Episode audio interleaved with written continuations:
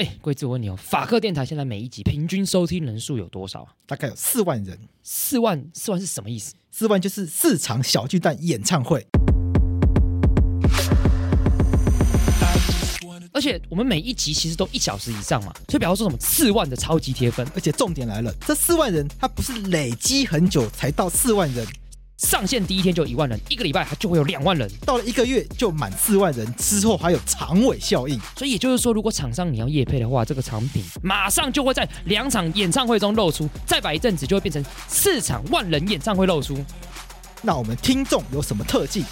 他们会积极行动，想要让自己的生活或台湾社会变得更好，但这是很广义的。例如，把自己弄得更懂更多知识，或者是弄香一点，或者家里变干净一点，都是广义的变得更好。那么，听到这边，听众如果被我们打到了，突然想要找我们 Podcast 口播，该怎么办？去节目资讯栏点击法科电台的传送门连接，里面有节目合作资讯。我是桂智，你现在收听的是法科电台。好，呃，桂子，嗯，我觉得我们今天要讨论一个很严肃的一个议题。不是哪一题不严肃？但这题特别严肃。哪一题不严肃？这题特别严肃。为什么？因为这题影响到你我，就是、嗯、因为这题要拿枪了吗？就是有一点关系啊。对，而且大家都会提到说，好比说之前看新闻，都会想说台湾这是这个世界上。最危险的地方哦，就经济学人的封面嘛。对对对对对对，所以比方说台湾随时可以开战的哦，但是我们好像看不出来吧？对，看表面上风平浪静，这边调通看起来那也像开战，右边华灯初上。对，是表面上风平浪静，但私底下搞不好是暗藏汹涌嘛，很常是这样子。哦、OK，所以我觉得我们应该要让观众去理解一些这方面的相关的知识。你这样子，人家说你在搞认知作战。这就是因为我们被搞认知作战，所以我们才应该要来让大家去理解这些知识。哦，我觉得这是这是我的理解啦。OK，如果有常听节目的话，应该可以感受到洛伊的焦虑了。哦，你就是打王国牌啊？我没有打王国牌，我们是 严肃的、嗯，认真的来面对这个议题。真的吗？对，没错。所以真心相信两岸会打仗吗？我不是真心相，我当然希望他不要打仗，哦、但是不论他打不打仗，我是全面替代役，这不这不是我能决定的，这不是我能决定的。应该这样讲，不论打不打仗，我们都要做好。完全准备，对对对，嗯，好，所以我们今天要，不过替代役这一题，等有机会聊一下。好，其实替代役也是全民国防的一个很重要的环节，嗯，但是做的有待加强，很烂呐，啊，很烂呐，烂到不行呐。好，我们大家可以来聊。那我们要聊这个专业的议题，要大家邀请专业的人，对啊，不可能是我们自己聊。对，那我们今天邀请到的是，我们今天邀请到就是黑熊学院的共同发起人何成辉。大家好，我是何成辉。好，还有同时邀请这个呃，同样是黑熊学院，然后也在网络上非常活跃的，然后同时也是。台北大学教授的沈博阳老师，哎、hey，Hello，大家好，我是沈博阳。先跟大家讲，就是沈博阳老师，其实他以前是在补习班当这个教刑法的老师哦，所以我们大学的时候，其实大家都应该可能看过他的书，对，然后所以大家也知道，就而且而且刚好沈博阳老师以前在补习班，跟我在补习班是一样的补习班。现在是叶配吗？没没有叶配，我们不要讲他的名字，我们要讲他的名字，他们没有付我们钱。对，你是提高自己身价，提高自己的身价，是提高自己身价，提高自己的身价，就是我跟沈博洋老师曾经是在同一个地方的。哦，OK。网络上的朋友如果关心这些话题，譬如说台海局势啊，对，军事安全啊，资讯战的话，对沈博洋老师你不陌生。嗯，那沈博洋老师夫马嘛，然后现在网络上面成立一个黑熊学院，跟我们今天的另外一位来宾。承辉，嗯，是一起组成这学院。那我们一开始先介绍一下，因为这是新的东西。对，嗯、我们是先趁听众还有注意力的时候，赶快跟大家先业配这个东西。黑熊学院是什么？呃，黑熊学院本身其实主要的目的是要提升台湾，特别是台湾民众对于战争意识的认识以及准备。好，那我们就知道对战争。的理解里面，但很多绝大部分的人过去，因为我们所受的资讯与教育，我们会认为战争行为是一种，比如说纯军事的，也就是说，你一定想象有很多飞机、大炮啊、坦克啊、飞弹啊，对不对？枪炮弹药都要在身身边爆炸这种声音，这才叫战争。啊、但是其实，呃，如果我们我们把战争的定义哈去看，其实其实如果如果战争是呃一个一个意志为了要使另外一个意志的屈服。或者说，我们套大家最常听到的一句话，就是克劳塞维兹的名言：“哈，那个战争是政治的延伸的话，那么其实战争无所不在。好，战争的形态其实也非常非常的多。好，那有一本很有名的跟战争有关的论著，就叫《新战争论》。好，那那它里面有一句名言，就是说战争怎么发生？战争会会以你生活的形式的。”方式来发生，所以我们对战争的理解必须理解成，它其实就是有，比如说集体意志，比如说另外一个国家国家要攻克另外一个国家哈，所以刚刚说的战是意志屈服另外一个意志的作为作为形态哈。那这里面它可以使用，比如说包括政治的、经济的，好，包括现在讯息的，乃至于像什么网络虚拟空间的啊，并并不仅限于这种呃，就是我们讲的纯军事的部分，就只要是屈服人家意志的都会算，对，都算。那么我们要要怎么样避免在这样的状况下？因为我们又都又都知道战争所影响的范围是呃全面的。那作为一个共同体的一员，我们怎么样去面对这个这个存在的风险哈？而且这个风险实现后的危险性是最大的状况底下哈，那我们应该怎么去准备以及应对啊？那这是黑熊学院就是想要在在这在，在呃这个领域，特别是在战争前哈，跟大家一起一起一起探讨，并且准备让大家准备好。可以应对这样的，我们都不希望。但是，一旦风险来的时候，我们怎么去应对？所以，简单来讲，黑熊学院就是告诉大家说，如果台湾面临到战争的威胁的话，是我们可以做些什么事情来做准备嘛？对对对。那实际上。我们可以做些什么事情？我觉得，因为这大家其实大家其实都并不是非常非常的清楚。还不说你跟身旁的人在聊战争的时候，大家心里想就是：那你当过兵吗？你拿过枪吗？对，对，就是类似像这样。你为什么当替代役啊？对啊，我要先跟观众讲，我洛邑当替代役是因为他是政策是那个一九九三年前出生的全面替代役，我不得已的，我是不得已的。哦、好委屈哦。要跟观众讲一下，黑熊学院可以告诉大家，我们能做些什么事情来面对战争。过去像刚刚各位讲到那个，其实非常重要一件事情啊，就是说，呃，现在很多人说啊，你你你没有加入。军队好像就不是不足以去谈论这个有关战争这个行这个这件事情哦，我觉得这是本身本身一个很大的迷思，就是其实我们的我我们的那个兵兵制哈，特别兵役制度有做做一次重大的调调整，从过去的征兵制到现在的募兵制哈，而且我们但但坦白说，以前也不是全部的征兵制啦，以前叫做征募。并行制到现在的所谓的的募兵制，全募兵制，那这个过程中其实是战争思维的很大改变。过去我们我们是认为总体战，而且而且认为就是你要动员所有的人力，好人人力就是每个人拿来拿枪就就是就成为军力，好。可是他抱歉啦，这个是上世纪二次大战前的概念，好，现在现在的概念里面会忽然发现说，其实你的你的整个整个战争比拼的是个国力。那么你为了这个军，把一个国家军事化，抽掉抽掉了大量的人力投入单一的军事部门，其实对于国家的发展是不利的。好，而且跟现代化战争讲究这种专业技术密集的这种状状况底下，好，而不是单纯的人力密集的状况底下来讲是不符合的。这是为什么会走向从从呃征募合一制走向全募兵制的理由。好，可是这样的转变不代表说，于是我们要将战争的权利或者战争的事务义务。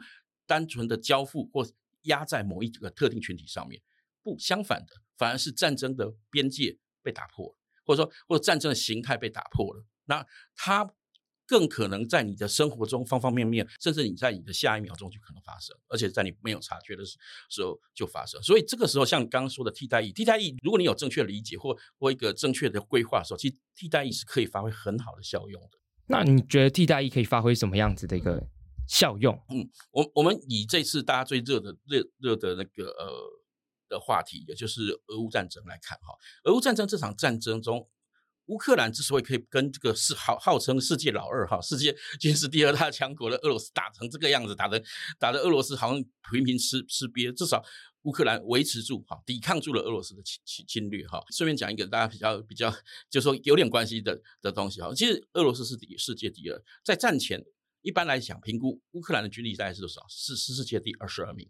嗯，啊，他二十一名是哪一个国家？各位知道吗？台湾吗？呃，对，就刚好就是台湾。所以台湾还稍强于乌克乌克兰的状况下，哈，那他面对这个世界第二大大军事强国，为什么可以抵抗住？其实乌克兰在很多地方做对了，做对的地方在哪里？特别是在于他不但动员了他的军事部门，他是动员了整个全国的各个，等于说。公司、军民部门都动动用起来了哈，特别是他利用这些民间的呃新的新创领域，比如说 IT 人才啦，或者说呃无人机操作手啦等等哈，把它转换在包括军事以及防卫，还有最重要的社会基基本机能的维持哈上面，才使得这个这个乌克兰到现在还可以继续。在这种国力这么悬殊的状况下，还可以继续跟俄罗斯现在现在是处于一个一个对抗的状态。那讲到这边话，刚刚陈辉有提到说，就是这战争是政治的延伸嘛，也提到说平常可能就会有一些资讯战开始发动。那我自己想是问，就是普马老师是说，那面对就是像资讯战这样的事情，那我们刚刚在这个录音之前聊天就已经提到说，台湾其实战争边缘。那我们该怎么去面对资讯战？可能已经已经正在发生这件事情。应该讲说资讯作战它很复杂了，我觉得说它有很多层面，包含什么情报的搜集啊、骇客的攻击啊，然后然后攻击你的、瘫痪你的金融网络啊，然后然后等等之类的电战啊，哈，那还有我们大家熟悉的假消息。那战争发生的所谓的资讯作战，跟现在就是我们现在已经接近战争边缘嘛，跟这个时间点发生的资讯作战长得不太一样。所以就是说我们现在怎么应对，跟我们战争怎么应对，完全是两套。我觉得因，但是因为如果我们平常已经做好准备的话，我们暂时就可以做好更好的准备。所以我就延续刚刚的话题，比如说像俄罗斯。他们最近这个在打仗的时候，他们有各式各样的假消息嘛？那他们假消息放的地方很多，譬如说他在战场上面会放一些假消息，然后对乌克兰人民当然也会放假消息，说已经很多人投降啦什么，然后对于自己内部的人民也会放，然后对于其他的西方世界的国家，他为了要去带他们的舆论，不要让他们那么快的制裁俄罗斯，他们也会放嘛。但里面有一个很重要的，譬如说他们会对后勤放，譬如说他们就会假装是受伤的这个士兵。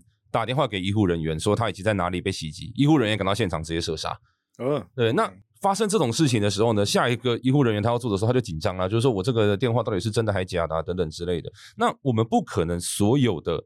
军力都来去保护医护人员嘛？但医护人员是超级重要，在战争就绝对是 top one 嘛。但如果前线就已经在作战了，那医护后后续又没有一个完整的保护，然后我们民众自己又没有抵抗力量的时候，这个战争就会变得非常的危险嘛。所以这个这也是为什么就之前像小乔之前也有提到这个，他们现在有一个那个特种部队。然后他们特种队美军去训练的那一个特种部队里面就有针对这种，譬如说你在资讯的时候你应该要怎么做，你要怎么去应对等等之类的。他们在五五年前就已经开始在训练这样的事情。那当然对他们现在来讲，要应对这种假消息就变得简单很多了。那但是我要讲的就是说，如果说假设他们今天在战场上告诉大家说这个乌东已经撑不下去了。大家要投降了，泽连斯基已经死了，等等之类的。他如果放这些假消息，如果你平时就有训练的话，第一个你当然可能知道说啊，这是俄军放的假消息。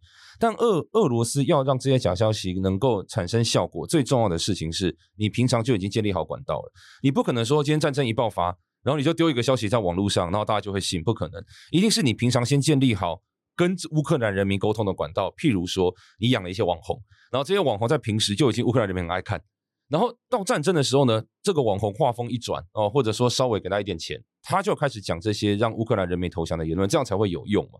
所以平时跟战时的衔接，我们就要去注意说，他们在平时还没进入战争之前，他们到底养了哪些人？我们有哪些媒体被他们渗透？我们有哪些网红被他们渗透？我们有哪些直播主很爱讲亲中的言论？就是这些，如果一开平常没有盘点，然后大家不知道的话，战争就容易被骗了。哇，提到这边我现在很惊悚啊！哦、对，因为我觉得那我就会想接接想问，那如果把这样子的案例放到台湾来，想问两位，就是第一，那哪些名单我们要来供我们参考？现在先准备好，此生不悔。算了，那个台湾表妹那个已经是 绝，已经完全没有救了。我觉得 铺马老师讲的比较像是，你还把它讲出来，这谁不知道？这谁不知道？对不对？这个给给人家点余地嘛。他爆发疫情就立刻跑回台湾来的人，应该说，我觉得那些比较可怕的地方是，呃，他平常的言论好像有一点轻松，但是又没有到非常轻松。可是这个听起来就，可是如果他平常就已经很轻松了。现在大家也会有警觉心啊，对，所以就你讲就讲台湾表妹好，嗯、他他就看起来就是他就超级热爱祖国的啊，对啊，那他暂时要讲一些热爱祖国的话，也不会太意外啊，对，所以布马老师讲的应该是。有点有点危险，但是他又没有这么的明显的。对对，那我就好奇是那会有哪些人？第二就是想问两位，就是那我们可以怎么办？就是因为刚刚彭老师讲，就辨别这件事情。那当然有点 sense 的人，可能多少都会知道。可是问题是，大部分人可能不知道。好比说在赖上群组一传，在长辈群组里面，他们就觉得哇，好有道理，就开始信这样子。那我们该怎么办？我觉得这是有两个极端，就是说。一个极端就是以法律人的角度来讲，没有证据就不能随便指控别人是中共同路人嘛，或者是一个极端哈，那也很容易被攻击。站在人权的立场哈，那另外一个极端就是，反正你讲亲中，你就嘛就是中国中共同路人哦。那这两个极端对台湾都不是很好了，尤其是第一个，你要么就是保护不足，要么就是保护过度，所以。对我们来讲，就是刚刚提到其实很重要的一环，就是中国当然他会呃接触很多的一些网红啊或媒体人，然后他们比较亲中。这些亲中的人的特色是他本来就只是为了巩固台湾本来就亲中的人，所以那些人哈，他的受众其实非常的 limit 哦。那其实中中国一带一线，一带一线就是呃讲讲青年一代基层一线哈，就是一带一线是新名词，呃，不是那个一带一路，不是一带一路，一带一线，以前三中一青嘛，哈，现在是一带一线。OK，那他们一带一线有针对青年一代，那针对年轻人，他们其实很少去散播亲中的消息。哦，对他们来讲，亲中不是很重要。那为什么？是因为一四年之后，他们知道年轻人都反中了。就是你问，其实大部分人都不爱中国，不爱看，嗯，所以他们对于这些人呢，他们去养的喂养的这些频道啊，他们在讲的都是反美跟反日的言论哦，也就是让大家觉得美国跟日本不可信。那这件事情很重要，就是因为他们的计划可能就是我五六年之内让大家都觉得美国跟日本超烂。那烂到一个程度之后呢，等到之后过了几年以后，他就跟你讲说，哎，你跟中国跟这些国家比较，好像没那么差，都差不多，或者是好一点点，哎，蓝绿一样烂，蓝绿一样烂，中美一样烂，对对对对对，这样的话呢，他们慢慢才会对中国产生好感，这是一个很长期的计划，长期然后做翻转，对，这是想要翻转观感，对，然后第二个就是像俄罗斯好了，俄罗斯它其实不管是对乌克兰的人民，还是对譬如说像之前的研究对加拿大、纽西兰的人民，他们在做这个作战的时候，他们大部分也都不会讲亲俄啊什么之类的言论。他们全部都在放疫苗，就跟你讲说疫苗有多么不可信，疫苗的阴谋论，政府不可信，财团不可信，只有爆料公社可信，因为那是第一手资料，然后就是哥吉拉这种故事最可信这样子。所以就是说用这样的一个方式呢，让大家对于一些能够查证的管道都断掉。那这样的话呢，等到大家都很熟悉这些论述的方式的时候，战争在这边打下去就会有用。所以我们要去看的反而不是亲中的人。哦，反而是那些就是你要知道中国，譬如说每几个月它的 propaganda 是什么？啊，不，这个月主打反反美哦，这个月主打反 NATO 哦，等等之类的。你要看台湾去应和的这些状况，然后又或者说你要看那些 YouTube 哦，譬如说直播主，他们可能没有直接接受中国的这个关系或签约，但他的留言可能本来只有一成的这个简体字，突然暴增到八成，然后就一直维持在那边，然后观看数看起来就是从中国灌过来的，像这些都是影响的一些证据。那这就是回到我们刚刚讲的，这些也都只是怀疑嘛，我们总不能随便就扣别人这个帽子。所以如果说就按照我的研究里面，你必须要去证明，譬如说金流的存在或者资讯流，资讯流指的就是说你发现他的论述，他的在 YouTube 里面讲的话是 copy and paste。统战部或者解放军的论述，那就算它中间有点更改，我们还是比对得出来嘛。现在 AI 技术其实很好。那另外一种就要证明金流，但金流一定要是你法律授权，有人可以调查。所以你看，譬如说像张安乐的儿子之前被调查，他就只能用洗钱防治啊，或者用什么国用那个逃漏税啊，他没有一个正确用我们这一个方向去思考的一个法制去做调查，因为法院法律根本没授权的。所以终归一句，应该是要有一个法院，他能够授权我们的调查单位调查这一类的事情。那调查完之后有一个公听会，哦，公听会之后去证明说，诶，他真的有这个问题之后，我们就明确的把它列出来说，他就是一个中国代理人，这样才会有意义。那这样也会有警示的作用。那这就之前我们两个在。推的那个代理人法嘛，但是就是推的不是很顺利嘛。不过你刚才讲有一个案例，我我我我突然在脑袋有突然想了一下，然后又想到我之前朋友跟我讲过的是，因为我们往往讲到什么，我们我们就讲这个中国代理人好了。那中国代理人可能往往都是用金流这种方式，或者是政治的方式来其他控制。可是刚刚潘老师讲到一个重点，就是流量这件事情，嗯、会不会有一种状况是啊，他锁定一些主播主，用中国的流量来去灌他。进而达到，就是他不给他钱，但是他用流量来买通他，就他必须要一一让他的一件事情就是，哇，我的 TA 都在中国，那我要做一些讨好中国的话，那这个如果用大规模的去去做这件事情的话，那可能会对台湾可能大家在观看这种娱乐娱乐的影片上就产生了一个已经到达一个渗透的效果。会有这样的状况吗？这个是非常非常多，而且现在更我觉得更更可怕的事情就是，是就之前小肖有有跟我提过，他今天更可怕的是，他不是直接灌给你流量，直接灌流，他是譬如说你是在中国，然后你经营台湾的频道，他灌给你中国那个频道的流量。对，你说你在你在中国，对，然后你经营经营台湾，说你在 YouTube 有一个，然后你在在在同时在微博上又也也也有一个一个同样的频频道，它流量是灌到微博微博的，对。让你可以做广告啊，可以赚钱啊，赚钱啊，也配让，让你知道用微博比 YouTube 好。呃，他不一定，他希望你继续维维持 YouTube。OK，但是在中国给你钱的意思。对，我付你钱的方式不要来 YouTube 这边的话，你可可以看得很明显嘛。嗯，包括你的金流也很明显嘛。可是，在在微博的时候，他们也绑他们当地的户头账号，他连连金金流。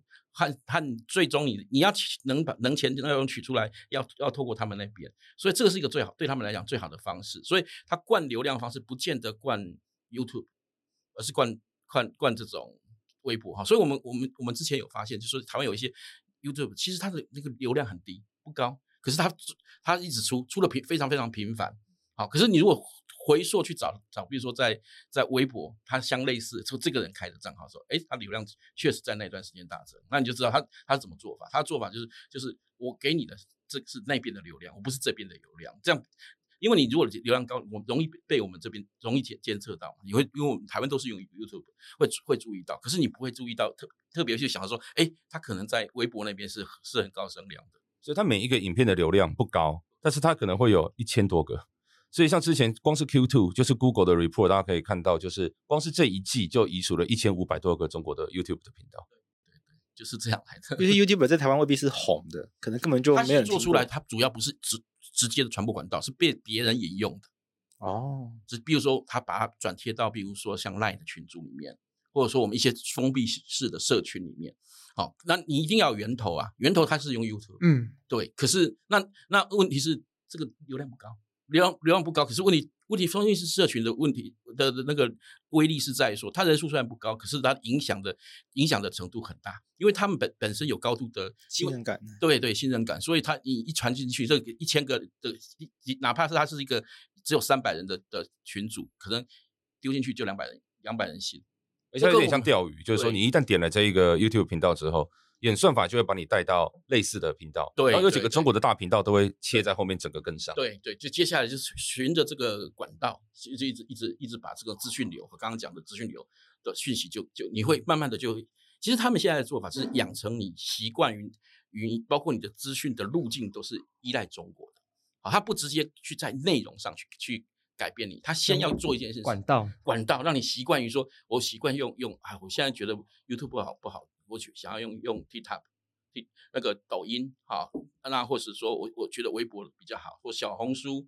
好，它其实其实里面的内容设置你看没什么啊，问题没什么啊，它可是这个是第一步，它先养养成你讯息查证的时候，我习惯于用百度而不是用 Google，哎，这就不一样了。对它其实这个是是第一步啦，哈，所以这刚刚讲到说说为任何从制度面上来看，在在。国际间遇到一种这种状况，比如说以乌克兰的状况，或者其他国家在讲到这面对战争中的讯息讯息战的时候，他们就必须要先讲讲清楚一件事情。像乌克兰，呃，在开战的时候，他们有一个很很重要的的那个告知民众的方式，就是说，第一个就是说，当开战的时候，所有的讯息请以正式的国家管管道为依归。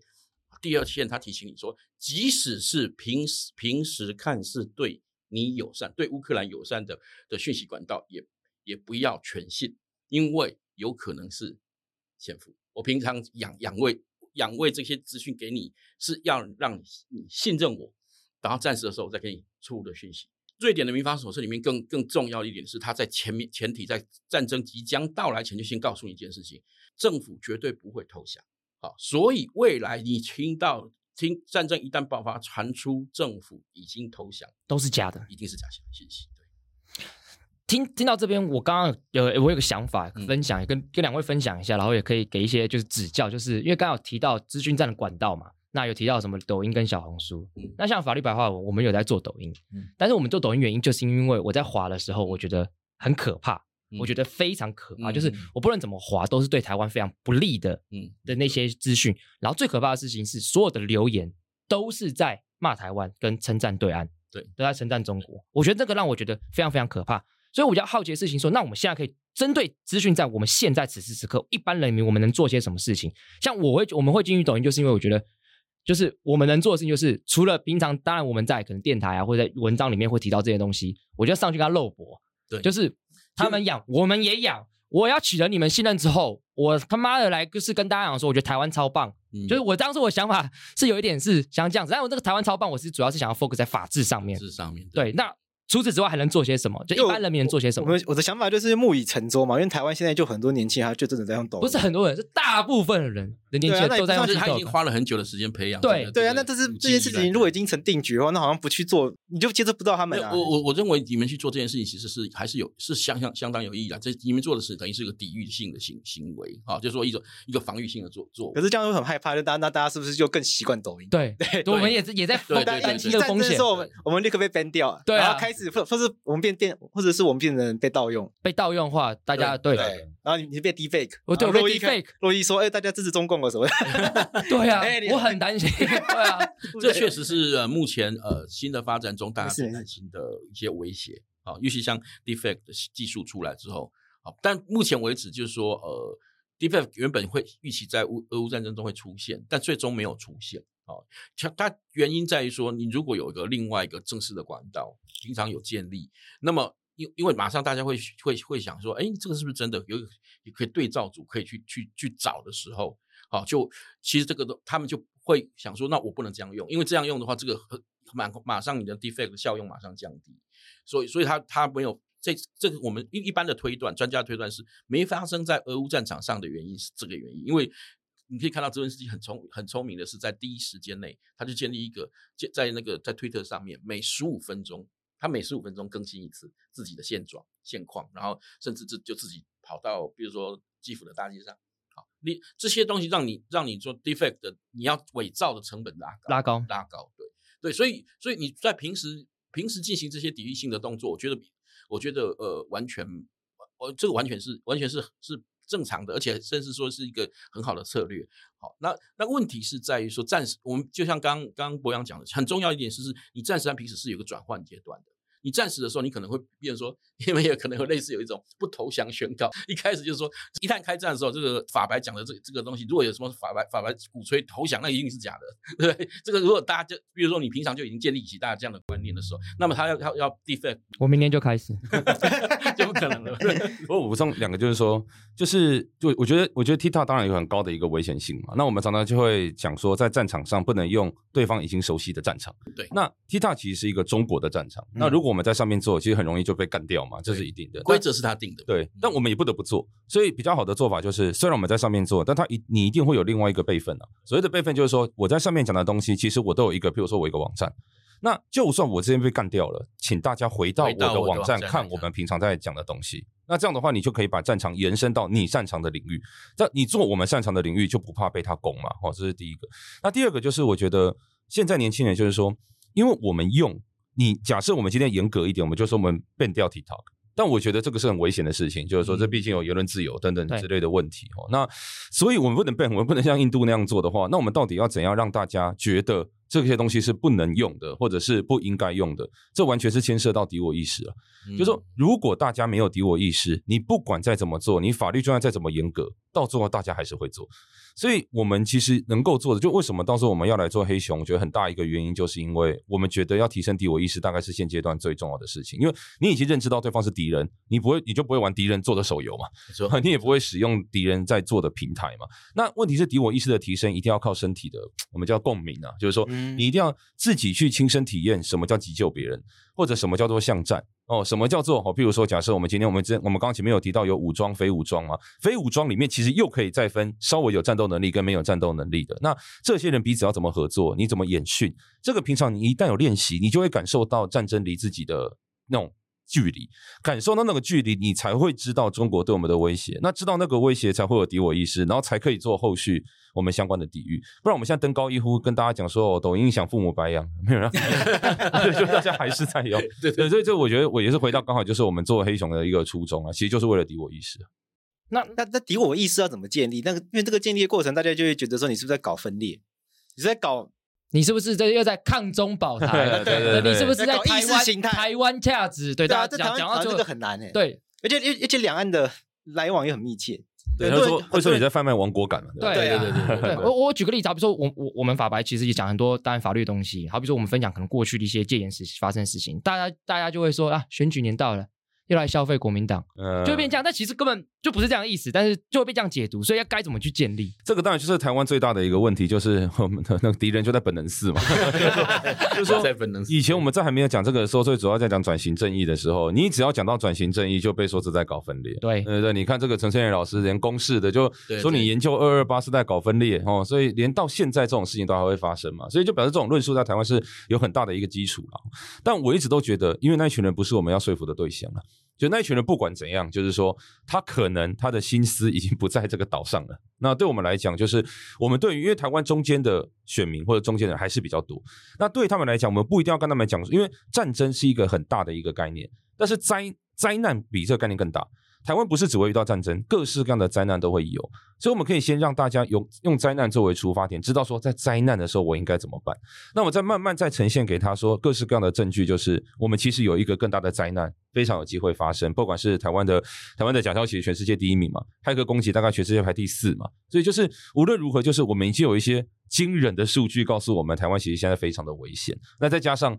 大家都说俄罗斯不会打乌克兰嘛，对不对？只有美国情报单位讲嘛，对不对？那结果美国情报单位就说我们台湾是二零二五嘛，对 不对？有时候二零二七嘛，吼，所以当然俄乌战争到底会不会造成延后或或提前，这是另外一件事情。但是我们越有越来越多的实证上的一些东西，让大家知道说这个离我们比较近。再加上中国其实有很多不理性的制裁啦，我觉得习近平不是一个太理性的一个人，所以这些其实都会再次的让大家感受到战争的迫切。那说真的，我们要。照理说要防卫这个国家是不分蓝绿才对了，对、哦，所以呢，我不管是什么政党，其实大家都应该对这个有基本的认知。那如果连这个基本认知都没有办法达到的政党，哦，然后再散播其他言论，那、啊、对我来讲就是放生啊。对对对。那我们有些证据吗？就证明说这件事情，台海战争真的可能发生的吗？更热、更更激烈的武装冲突，除了现现在资讯战，刚刚已经提到资讯在台湾第一，光是这件事情，很多人就不相信。哦，对，对啊，可是。福马之前上百灵果的时候讲一句，我就会觉得很有趣。你说那个国民党支持者才是资讯战真正的受害者，对，比民进党支持者受害更严重。这个我觉得就是一个很特别的现象，就在于说这是一个。国民党在守护台湾的故事，因为因为中国想要了解台湾或者想要攻打台湾，他们其实向来就是要先找就统战嘛，对不对？先找一个对象，然后跟这个对象 negotiate，然后这个对象在对内宣称说我可以解决这个事情，去取得这个统治上的正当性。这其实是国民党早期以来一直在运作的角色。但我一直都觉得国民党在做这件事情的时候跟诈骗没有什么两样，就是说，就是说，呃，我我我会帮你做好，但是往对内做的时候，其实做的没有很好这样子。那当然，这个某种程度上面对台湾是一个很大的保障嘛，就是说你这个金钱砸到台湾来，也就我都没有办法在这边生效。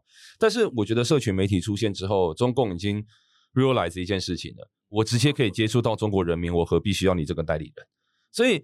导致就是说，当他们去洗台湾人民的时候呢，然后国民党的反应有点太慢了。对我来讲，就大家可以看到，譬如说江启臣，他就在那边讲说：“哎，我们这中国国民党是不是应该稍微改个名字，因为，变一 local 一点的名字嘛？”哦，朱立伦访美哦，或者说对安倍的一些行动，你看下面的反弹有多大？对，他们以前在做这种事情，反弹不会那么大。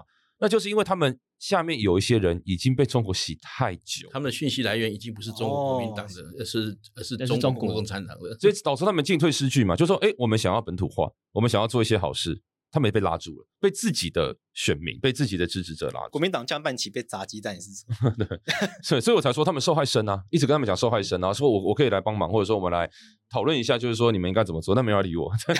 我觉得那个蔡思平老师可以可以听一下这一段，就感觉他他会很焦虑这件事情的，整天那边说国民党被深蓝绑架了，他很焦虑，他就应该来听这一段。这资讯在台湾真的认真的是被很严重的绑架。我觉得应该就是两个，一个就是真，因为国民党的支持者有一些本来就很有机会把它洗成这种大众化主义，因为他本来就很多就有这种思思维了，就大众化，你从文化去洗到身份认同嘛，这是他们典型的统战方式。那这是一块，但是我说过那一块其实就是很限定，就只有这对针对这些人，剩下就是针对我们的年轻人，也就是针对譬如说对政治并没有那么关心的一些年轻人，让他们先去反美反日。然后最后最终再让他觉得中国没有那么差，然后开始对中国一些软性的，比如说像爱奇艺啊、这个 TikTok 啊这些东西用的越来越习惯，然后对中国的语词、对中国的文化越来越认同，这就是他们的两面手法。所以你就会看到，那当然他们还有更多的一些，譬如说做反串，哦，假装反串成台独分子啊，到处攻击别人啊，啊，有人去世就在下面留言说死得好啊，什么等等之类的。那对，这个当然也很多了。那我们最近看到的，譬如说在去年从五月开始吧，他们有一波就是养了大概哇快一年，为了攻击陈时中，这其实养了蛮久的，我我觉得蛮厉害的。说真的，他们成立了很多这种民进党的后援会，就是什么蔡呃蔡英文后援会啊什么啊，你看那点击率管理员全部都中国人，里面全部都在赞扬这个防疫有多棒哦，这个民进党政府多英明等等之类的。但等到疫情爆发之后，就开始放疫苗相关的假新闻，你完全不自知。就是他用这样的一个方式慢慢去洗他相关的管道，他每一种不同的族群都会去做不同的打击。那他的希望当然就是大家在社会上造成严重的对立。这个对立一旦产生，你在战争的时候你就没有办法 unify 嘛，那你没有办法大家联合起来一起，你没办法动员嘛。对，那你又有人有投降主义，那这场战争他们就黑熊学你们会怎么样去监测网络上的这些动向？就是你们怎么找得到这些？嗯、你们是怎么判断出来说这个可能？黑熊有问题，然后这些譬如法律白话，嗯，还是我们也被监测说你你搞不好你们战争的时候法白会还是讲一些奇怪的话。黑熊的部分，等一下可能请小肖说，因为。我刚刚讲的比较多，可能比较偏向是我们台湾民主实验室在在做的。那那比较多，我们都是网络世界的备份啊。哦，然后呢，我们会去计算一些写作的风格的改变啊。哦，譬如说，假设很多大家知道很多讲东西，你会有写手啊，哦，对对，或者有大家讲话的风格嘛。这种东西一旦改变了，其实是可以被探知的嘛。那你被探知的时候，你当然就可以知道说为什么他会做这样的改变等等之类的。因为你要去直接证明金流，对我们来讲是非常的困难。困难去观察他发文的呃内容创作的有些变化。对对。那如果往下一进一步讲呢？因为刚刚一开始的时候。小肖就讲着台湾是战争的边缘，嗯嗯嗯，那这件事情很多人是不相信的，嗯，对，我们要怎么证明这件事情给大家看？呃，应该这样讲，就是说，这个等一下请小小 帮忙。就是说，我们譬如说我们在上课的时候，我们除了就像我就会去教刚刚讲的认知作战这一块，然后再讲什么。但我们其他会有各式各样专业领域的讲师，然后有这些有民团的讲师啊，有壮阔台湾的讲师啊，然后等等之类的。然后我们之后还想再找极光啊，哈，就是会有很多的讲师。那这些讲师，因为每一个人的专长不一样，所以每个人对于战争要开打的理由其实不太相同。嗯、这就好像当时在说俄乌战争会不会打。有人很多人说不会打，很多人用国际关系说这不会打。有些人说他的国内政治现在稳定也不会打。有人说因为他的经济怎样所以不会打。哦，有人说因为他的资讯战要先做啊，他资讯战看起来还没做啊，就是我说相关的还没有做到，所以他应该不会打。所以一战争会不会打，他的讲法有太多太多了。每一个人像如果你那时候问我，我就会觉得他资讯作战其实俄罗斯资讯战做得不错，做那么好，你干嘛打热战？你继续做就下去好，你干嘛？但一个战争的发生，可能就不是只有这个角度，他可能有，譬如说国内政治斗争的因素，所以他只好打，或者因为经济的因素，所以他或者他个人身体的因素，或者他自己白痴，他想打。所以我们只能从每一个角度跟大家分析说，从这个角度现在的可能性多高，从那个角度可能性多高，那就需要每一个专业领域的人来跟大家论述这样子。因为像黑熊学里面，其实有一个除了刚刚讲的这些面对战争的课程以外，比如说像急救，甚至未来跟极光合作的话，会会包括涉及到像军事领域的部分。好，除此之外，很重要一件事情是在敌我意识的的建立这件事情上面。那敌我意识的建立这件事情上面本身，第一个就是你必须对这个局势，或者包括国际局势，或或台湾现处现在所处的处境状状况理了解和理解。所以我们会有个，就是让大家了解一些目当前国际局势的一个课程哈。那之所以说台湾是在战争边缘，坦白说，这不是真的不是不是只有只有我在危言耸听。危言耸听。对对对对对，其实我也很希望说说我可以看到多数的报告是说说啊，台湾很安全啊，二十年内不会，它那个西线那个什么海峡无战事，我也很想听到这样的东西。但至少我就很安心，对不对？那很不幸的哈，其实目前我们从国际间，不管是美国这边的，甚至你如果是可以看到俄罗斯的部分，其实对于中国可能入侵台湾这件事情，基本上大家。都是共识，关键在于什么时候打，关键在于说，呃，中国什么时候要开始犯傻，要要提前攻击，哈，这件事情。那其实，呃，还有一点就是，也也必须要要跟大家分享一点，就是说，台海一旦战事爆发情状，跟乌克兰的情势其实是有相似处，也有不同之处。好，相似之处就是像我们刚刚讲的，这些国家在开战的时候都会攻心为上，所以它包括认知作战、资讯作战等等的作为，可能在开战前就会开始正式的。我我说这边你开战是以军事的形态开战之前，一定就会开始，甚至它会其实就是一个培养阶段。等到你升温到一一个我有把握的状况的时候，我才我来动手，这是一一定会发生的。但另外一种情形是说，这个里面开战军事开战本身呢，俄乌战场本身是一个陆权国家之间的作战，好，而且他们。地理边界上面是连在一起的，所以他们这个地方哈有有有有裂了哈。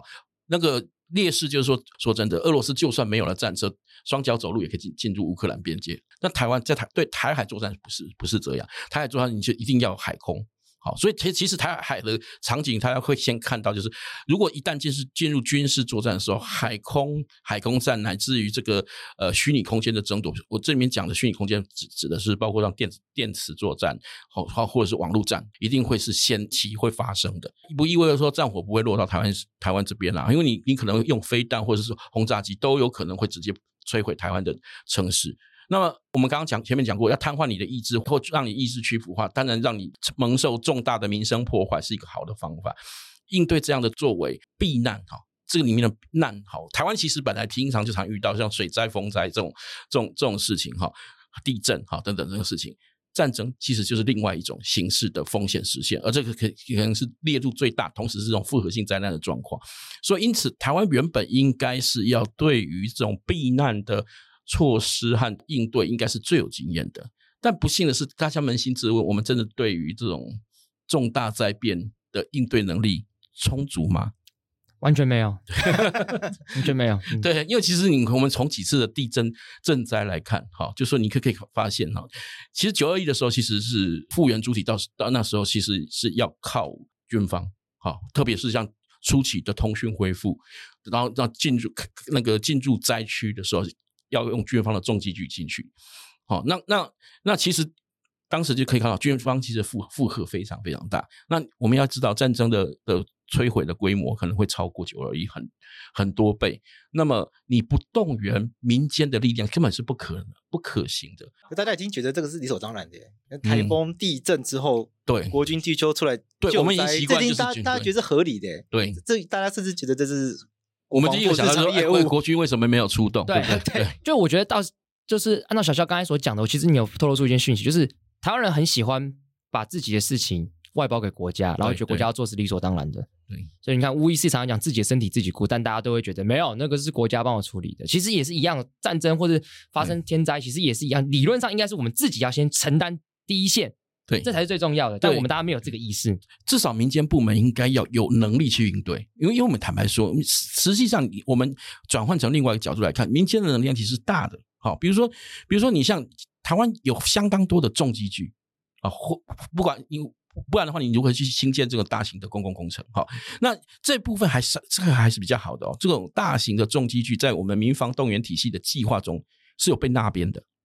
啊，所以所以他们有特种防防护团啊，但是它比较大的问题是，你有没有真的演练过？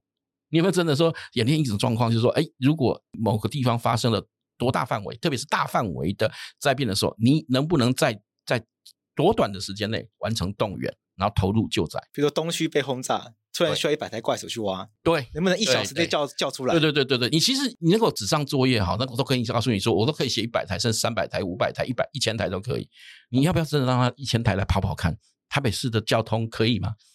你交通一定要管制啊！忠孝东路突然塞一百台怪手，对，瞬间塞爆。对对，而且你你这个这个管制的措施，你警察有没有办法管制？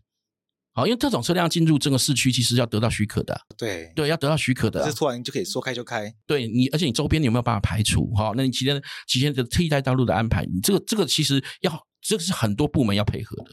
好，这种还是比有编制的。我们现在还有很多很多的，其实呃，有关于这种民防动员计划，我们有伙伴去盘点哈，全台大概除了这种国防部和属于保密级别的部分以外，哈，公开的大概有四十九个大的，哈，那底下还有很多子计划，哈，就动员计划。可是看起来啊，大家都有都有准备。可是如果大家真的下下去看里面内容，你会会开始心惊胆跳，你知道吗？就是说，我们到时候开战的时候，你有多少的医护人员可以动用？医护人员怎么动用？这个可能还比较比较清楚。卫福部那些他们还可能做的比较好。可是疫情的关系，可能现在比较能够掌握。对，可是我们就说，如果现场说哦。怎么样去支援警力？怎么样去支援这个这个运输？好，最有最可能出现的就是你物资运输断掉嘛。战争的时候，军队的运输就已经超负荷了。问题是民众还是要吃喝啊？对啊，你物资一个城市需要多少物资？需要多少台物流车进去？对不对？你不可能再叫国军来送啊？对，你不能可能叫国国军来送啊？对啊，而且你你物流车还是像以以前一样宅配到家吗？恐怕会有问题吧？哦。对，那你那不可能宅宅配到家，他要怎么做？对，对，他要怎么做？不可能跟富方达一样还敲门。对对对，不可能，不是虾虾皮店到店，对对对，不可能吧？对不对？在在战战场上，真的，但完全没有想象过这件事情。对啊，那那而且可能会停水，对，甚至没有 WiFi。对，甚至我问问各位一件事情啊，如果你你一旦停水之后，你要移从一个地方移到了另一个地方，你一个人一天需要多少水，你知道吗？我不知道，不知道。对啊，你如果你说我们一直在讲说你要准备好储水，那我们是不是从从从此后我们非常神经质的每天每天你的浴缸都储满了清水？好像也也也也不现不现实嘛，对不对？不切不切实际的做法。对对对，那你的一天需要多少的食物？对对，这些都都需要演练的。这是其实这个就是黑熊学院为什么为什么为什么希望在这边提升大家战争意识的部分。这边战争意识的部分不是要大家舞枪弄棒，战争不是只有武强弄棒，还有很多的面向，包括避难，包括你照顾家人。你要知道，在战争期间，很有可能你就不可能像台湾非常方便哈，你可以到药局去去领领药单，对不对？当然不不一定要到医院去。那你要知道，战争是会停哦，这个可能会那个物流配送会停哦。哦，你的药药那个老人家的药怎么办？完了，慢性病的战争没办法刷健保卡，对，实名制，明月四起，对啊，你如果没有网络，没有你的你的讯号断了，对你的你刷什么实名制都不可能啊，对啊，你有没有什么一个一个应对的方法？哦，那那那怎么照顾小孩？好，所以整个维持我刚刚说的维持社会基本的运作，这个其实也是战争中很重要部分。借鉴乌克兰，乌克兰其实在这部分其实他们就是有所应对。而在基辅攻防战最最激烈的时候，基辅一天还可以面包店还可以开六小时，公共机能是没有停的，这怎么做到的？这没有动员民间可以吗？哦，这个这个是为什么？这才是为什么说我们要谈全民国防，或者说全民，我们要讲讲整个全民动员的部分，不是单纯的军事动员的部分。好、哦，对，这个也是黑熊的主要黑黑熊所要所要在倡议和和我们的训练课程的主要的目的和原因呐。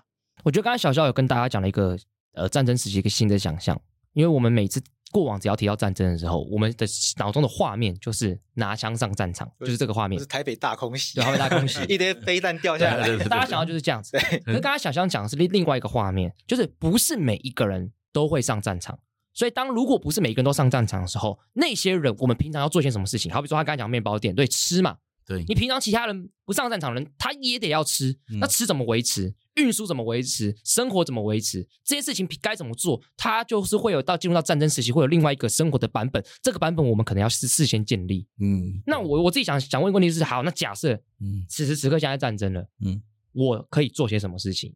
假假设我是一个非常非常一般的人，我没有什么特殊的专业，但我能啊，你就是啊，不用讲讲，哇，被戳破了，对，就是我。这份你会什么吗？你说我只会法律而已，我不会其他事情。对，还只会宪法，国家都最没有用的东西，最烂透的东西。那好，假设我今天发生战争，像洛伊这样子一般人，对，没有什么特别的专业，告诉我做三件事情，我可以做什么三哪三件事情？首先，你先学会怎么样自保。活下去，怎么样活下去？所以刚刚讲，刚刚讲的，就是说，你要是知道，当战争爆发的时候，面临的状况是什么，你要先知道。好，可能断水，可能断电，没有没有网络，讯息怎么来？你不是在那边那边无头苍蝇，紧张啊，对不对？好，所以你是不是该就要开始做家里的准备？下一步就是你要怎么做准备？好，知道你一天需要多少水，然后再就是照照顾你旁边的人，你的家人。哦，我们举个就解答一下刚刚的例子，一个人一天大概需要多少水？三公升，嘿，三公升，这里面的三公升里面可以包括含你喝和一些基本的清洁需要的水。那你需要去去三公升，假设像像我家好了哈，我家有三口人，那我就这个这个三口三口人的话就，就就需要需要一个人三一天三公升，就是一天是九公升。好，这那如果你家在比如说在交战区，或者说必须要进行避难的时候。那你要带足，你你你要知道那时候是没有车子啊，车子是走走不动的。你直接说哦，我有车子可以上车，是开车直接走。哎不，抱歉，那个路路面也是危险的，变成变成变管制的。那么你走路徒步到你一个第一个可以避难的点，距离是多久？完蛋了。不知道在哪里，知道对不对？哪里？对，这也是我们完全不知道，这也是我们动员没有做的地方。这其实，其实，其实说你很多人说啊，你那个什么替代役没有用，没有替代役本来应该发挥的作用就在这边。对，没错，就在这里。那我可以跟大家分享，我去年当一整年替代役，嗯，没有学到任何事情。我连我家旁边附近的防空洞是哪是哪里都没有教，我是自己上网查的。真假的？对，所以其实灾防的基本知识，甚至不知道可以查。对。好糟糕，对，所以灾防的基本知识和和对，刚刚讲到也很重要。哎，灾防的基本讯息怎么取得？我们我们我们必须先知道。好，这黑这黑熊在做的部分里面，其实我们会认为，第一个要先知道你是谁。啊，那你在哪里？好，你要去哪里？好，这个这个从这个角度去思考这个问题。好，那所以所以这个部分，你如果一家三口人，我要带着带着我的我我的太太小孩去三口之家或四口之家，你就知道你哎，你一天要带带走九公升，呃，三个口之家一天要带走九公升的水，那你徒步行进到你的安全的的避难点，等到救援物资可以到达，可能可能需要三天哦，那你就要带九公升的水，一个人九公升，三个人要二十七公升，你拖得动吗？哇，我们常常说要准备急救包，对，我觉得这个急救包的观念很好。可是问题是你要带水，但是光光水这件事情你怎么带？就已经二十七公斤了。对，那你有什么工具？徒步要记得这这个，我们必须把所有的燃油和电力舍弃。好，因为你要最好最好的方式是是你可以直接轻装上阵。好，那个小也许一个小拖车上阵也许可以，对不对？要想象是最原始的状态，没有任何工具可以对对对对，因为这是最极端的状况。好，那如果如果是你，如果事前就预预备好，好，如果我们谈到刚刚讲到个人家庭，更好的一点说，你如果你这个社区乃至于这个乡镇，是不是就应该要设置设置一些避难点、集中避难点或集中的物资取得点？它当然是紧急物资啦。好，你不需要哦什么，我在这里面还可以找到找到找到什么什么游游戏的充值卡的地方，那就不需要了啦。好，那你需要的是在那个点可以找到找到水，可以找到基本的电力，比如说。充电电池或或这些东西，那好，你要去刚刚讲到讯息，网络会断啊，国家的通讯会断啊，那你可能需要什么？无线电，其实越简单越好，无线电，而且无线电当然有时候用手那个电池，那电池在那个时候是非常珍贵的，最好是不是有那种太阳能的那种吗？甚至手摇的，手摇的，的，你用手摇就可以充电的的的的收音机，好，这时候这个才是你连你的。你的救难包，或是带你要随身行动移动的背救难包，里面要有什么？你也必须要先有知识，这也是黑熊课程中的一个部分。甚至我们像我们上次的课程中，一日营中有一有一段的课程，就是让你去体验啊，不但让你知道知道有有有什么，然后把那个把那个救难包准备好后，让你去背背看，它还有多重，你自己能不能背得动？哎，今天的这个很重要，很重要，我觉得对啊，对对，先颠覆我对战争时期的想象。哇，你看你平常没有在读这方面东西，完了完了，R B Q 了，你看又抖音抖音又洗脑，真的完了，真的完了，真的资讯战 洗脑就是这样。不过我觉得这样跟观众就建立起这个观念嘛，就真的就是，其实战争它是有各种不同的面向的，我们能做的事情真的可以很多，真的不是大家想象的，就是只是拿枪上阵。最后时间关系，我觉得想要套回到一个最本质的一个问题。就是到底台湾发生战争的话，它是一个什么样子的情况？因为刚刚小肖有特别提到一件事情，我想把它再做最后延伸，就是说，因为有提到说，因为我们有天然的屏障嘛，对，有台湾海峡。可是大家只要讲到战争的时候，他大家想到的画面好像都是说，下一秒这个中共就飞弹就打过来了，对，就就想到这样子。但是你刚刚有提到说，它有个天然的屏障，我们有台湾海峡，所以好像事情不是这个样子。嗯，所以想问两位，就是说。到底发生战，台湾如果跟中国打仗的话，那个会是一个什么样子一个情况？就是应该不是立刻下一秒就发生，那它会经过什么样子的一个阶段或阶阶段？对，对，要不要跟大家稍微讲一下？热战的大家交给小肖好了啊。我先讲一下热战之前好了，就是说，因为热军队一定需要集结嘛，所以军队需要集结需要时间哦，所以就是说，在这个集结的时间，你不可能看不到。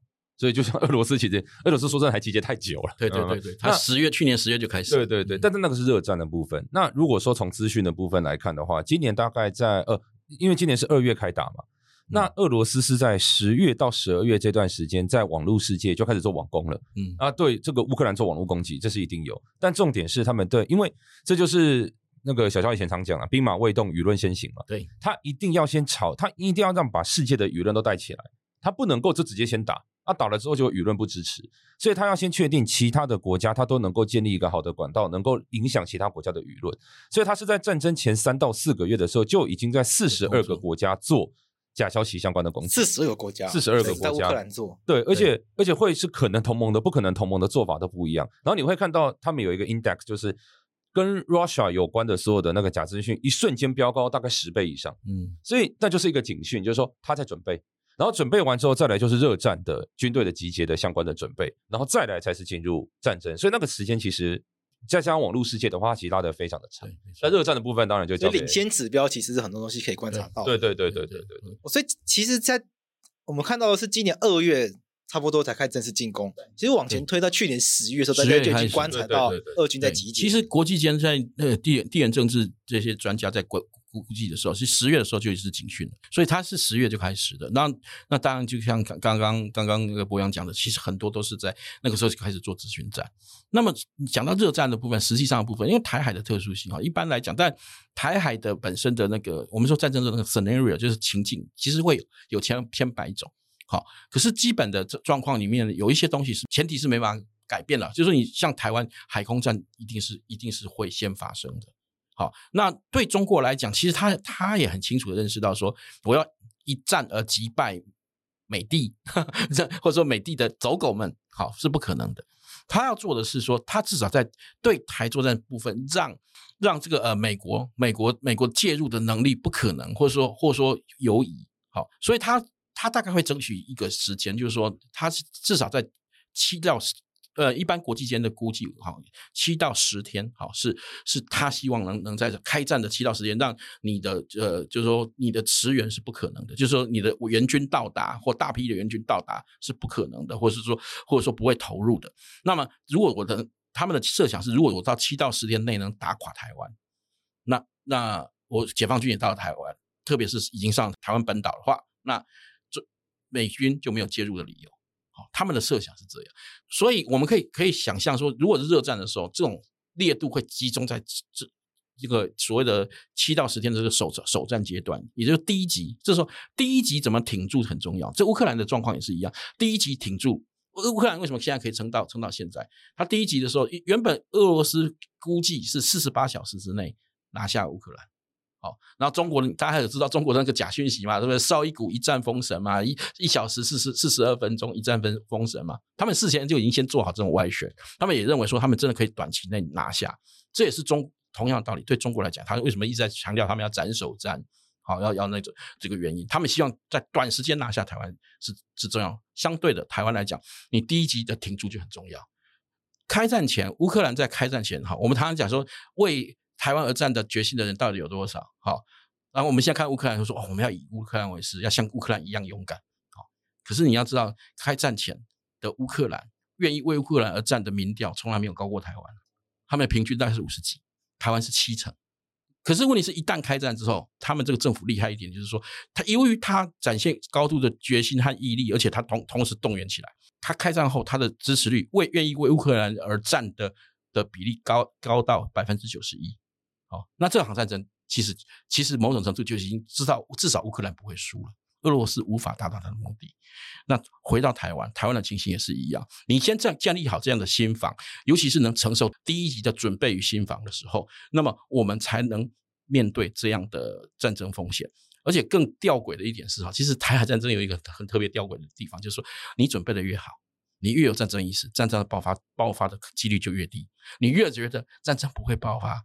啊，那个就不会打，阿公不会打过来，这个对对中国来讲，反而是越鼓励他进行军事冒险的可能性。我觉得突然 有点有点沉重，脑海中突然闪过一个名字，什么名字？最近有一个人从对岸回来，谁？算了，不要在节目上讲他名字。李立群吗？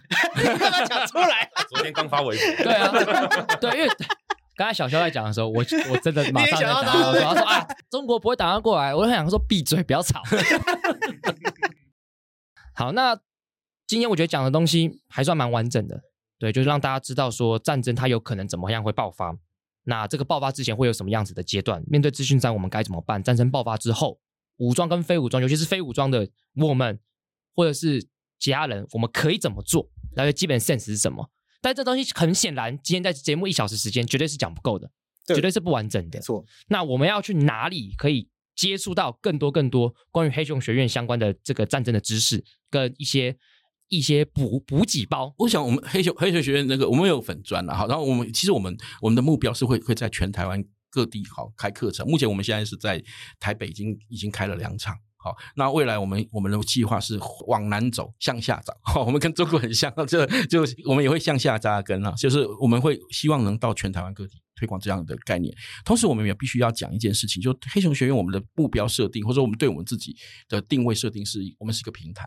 好，因为其实台湾，我我们我始终相信哈，其实台湾里面哈，高手在民间呐哈，民间有很多高手，那很多的团体，而而我们也我们我们所做这个东西是希望提供一个平台。连接所有的对这个有关民防或或战争准备相关议题的团体，好，大家一起合作，好，所以我们的包括我们的讲师的团体，包括我们我们合作的团体里面，你可以看到，包括有像刚刚刚博洋讲的壮阔台湾啊，或者说民团啊，或者是一些防护机关啊，未来也希望像像极光啊，好这种跟军事技能有关的部分。那我们认为说战争中需要很多的很多技能，我们有一个技能树的概念，大家可以在课程中去选择。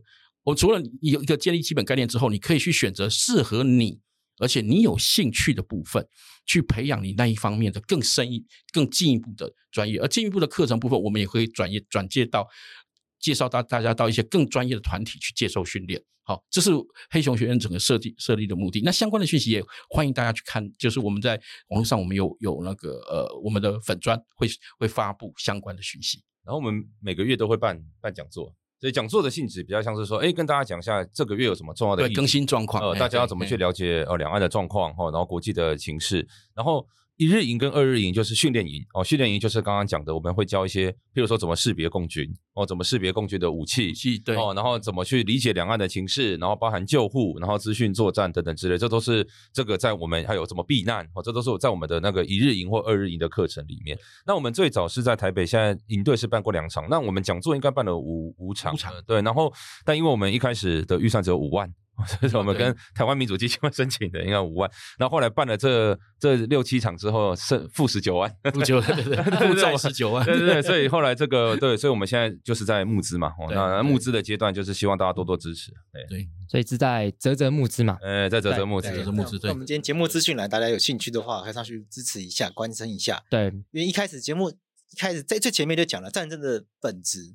不是什么打打杀杀丢飞弹，它是屈服国家意志，对，屈服其他国家人民的意志。嗯，所以刚刚小肖讲了一个重点，为什么乌克兰已经注定他不会输了，甚至可以说俄罗斯已经注定他输了。因为一开战之后呢，百分之九十一的人愿意上战场，对，显然意志是变得更加坚定，对，没有被打倒。嗯，然后像回过头来看台湾，我们意志嘛，两个部分，身体肉体不会被打倒嘛，所以要了解战争的时候怎么保护自己。对，刚刚讲这些知识，防空都在哪里？水喝多少？嗯，食物怎么储藏？那正确资讯要哪里来？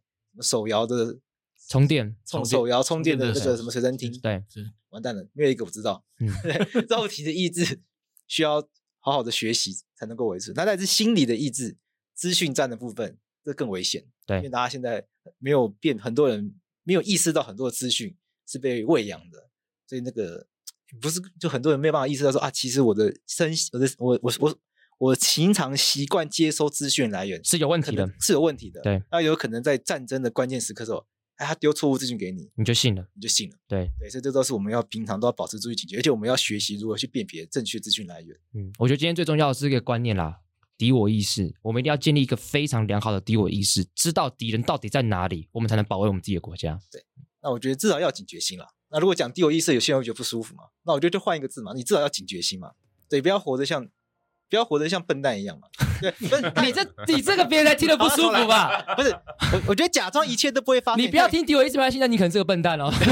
不是假装一切都不会发生，不觉得太天真吗？嗯，对不对？对啊，对不对？不能假装一天都不会天生嘛。那如果你觉得说，哎，为什么老是要把对岸的当敌人？什么？你觉得这个让你觉得很烦的话，那你至少保持一点警戒心嘛。对，总是有这个可能性嘛。那保持一点警戒心，带着这警戒心去多学一点最有利于自己的东西。你总是住住在台湾，你总是台湾人嘛。还是要好好的了解如何保护自己的国家，没错，保护自己家人总是没有错吧？对对，就这些知识总是是有用的。嗯，那希望这一集的资讯可以帮助到大家。那我们今天谢谢两位，谢谢，谢谢，谢谢，谢谢。